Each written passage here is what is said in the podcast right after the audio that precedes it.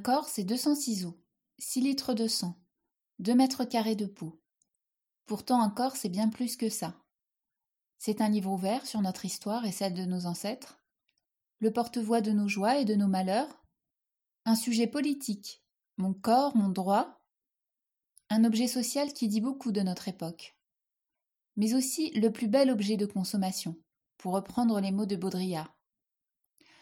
En dépit de ce que voudraient nous faire croire les magazines féminins, notre corps est tout sauf une futilité, un objet forcément imparfait. Je suis Sophie Gourion et dans ce podcast, je m'intéresserai à mon corps, à ce qu'il dit de moi et de notre société. Chaque épisode sera l'occasion de disséquer une de ses parties et de vous raconter son histoire. Bienvenue dans Corps et âme, le podcast qui vous passe au rayon X. Aujourd'hui, je suis ravie d'accueillir Eve Albergel et Mathilde Lebon sur le podcast. Elles vont nous parler de leurs cheveux, érotisés, exotisés, mais aussi de comment ils sont devenus un véritable objet politique et une source de fierté.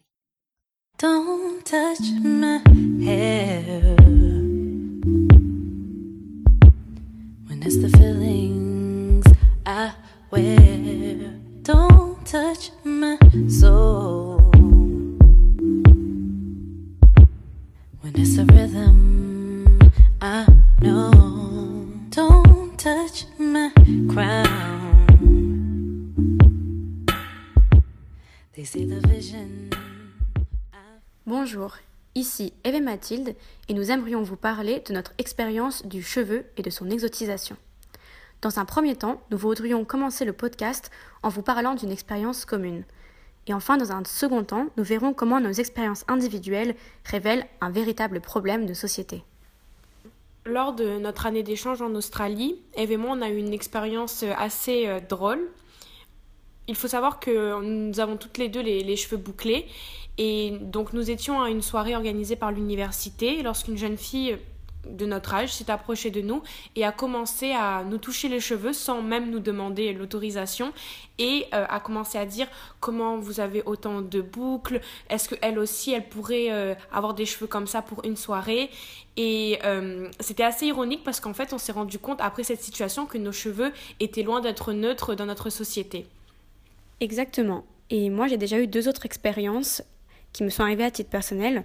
Déjà quand j'étais en quatrième, donc j'étais quand même euh, assez jeune, je suis allée me faire couper les cheveux, jusque-là tout va bien, et je demande une coupe qui mette en valeur mes cheveux bouclés naturels. Ce à quoi ma coiffeuse me répond À votre place, je ne ferai pas ça parce que vraiment, vos cheveux ne font pas propre.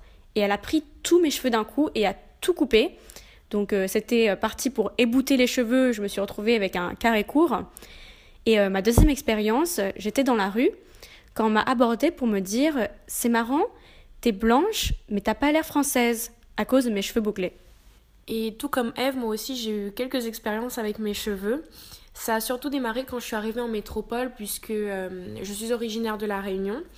Et une des expériences qui m'a marqué, c'est lorsque j'ai dû passer l'oral pour Sciences Po et que ma maman m'a dit Mathilde, tu devrais soit t'attacher ou te lisser les cheveux parce que ça, ferait plus propre pour euh, l'oral.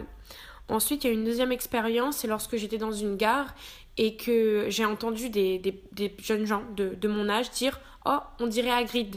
Bon, quand on l'entend comme ça, ça peut paraître drôle, ça peut paraître marrant, mais en fait, c'est une remarque qui m'a euh, beaucoup blessée et je l'ai ressentie vraiment comme une atteinte à mon intégrité et je dirais même plus une atteinte à, ma féminité. Et c'est vrai qu'en parlant euh, avec Mathilde, on a décidé un petit peu de confronter nos expériences et de se demander pourquoi de telles remarques, voire discrimination Donc premièrement, il y a la lecture d'un livre de Juliette Smeralda, Peau noire, cheveux crépus, l'histoire d'une aliénation, sorti en 2014, qui m'a vraiment fait réaliser l'impact qu'a pu avoir euh, la traite des esclaves dans la construction des cheveux, en particulier crépus, comme étant de la laine, comme étant animalisant et comme étant un besoin à but professionnel pour faire sérieux, pour faire classe, de les dompter, de les lisser et de se rapprocher d'un standard occidental.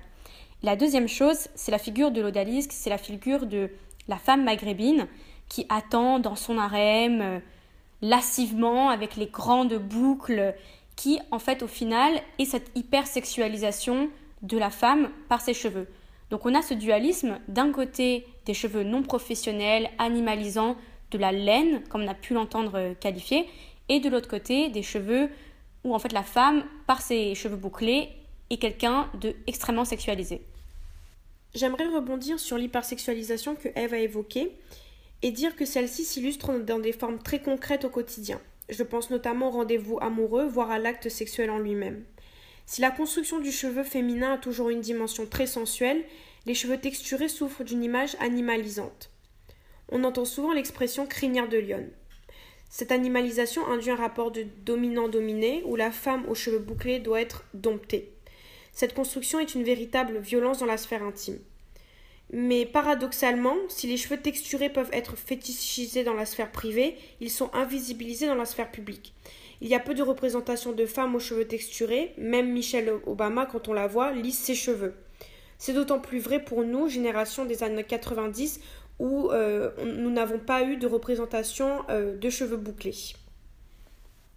Exactement, c'est vrai qu'il y a une invisibilisation des femmes aux cheveux afro, texturés, bouclés, mais on voit quand même une amélioration, notamment dans l'accès aux soins. Et c'est vrai qu'aujourd'hui, on trouve facilement des soins qui s'adressent aux cheveux bouclés, aux cheveux texturés, et c'est un cercle vertueux. Parce qu'en effet, quand on ne sait pas s'occuper de ses cheveux, bah forcément, ils ne sont pas beaux, et donc forcément, on les dévalorise. Alors qu'au contraire, quand on a accès à tous ces soins naturels qui permettent de définir des beaux cheveux, on apprend à s'aimer, et ça, c'est très positif. Et pour conclure, je souhaiterais dire que ces expériences personnelles m'ont fait réaliser que je suis passée d'avoir des cheveux à porter des cheveux. Ce n'est plus un fait, mais un acte politique pour moi. Exactement. C'est pour ça qu'on aimerait vous dire de vous aimer comme vous êtes. Vos cheveux sont votre héritage, votre couronne. Je pense que Mathilde comme moi pouvons dire que nos cheveux sont notre première fierté.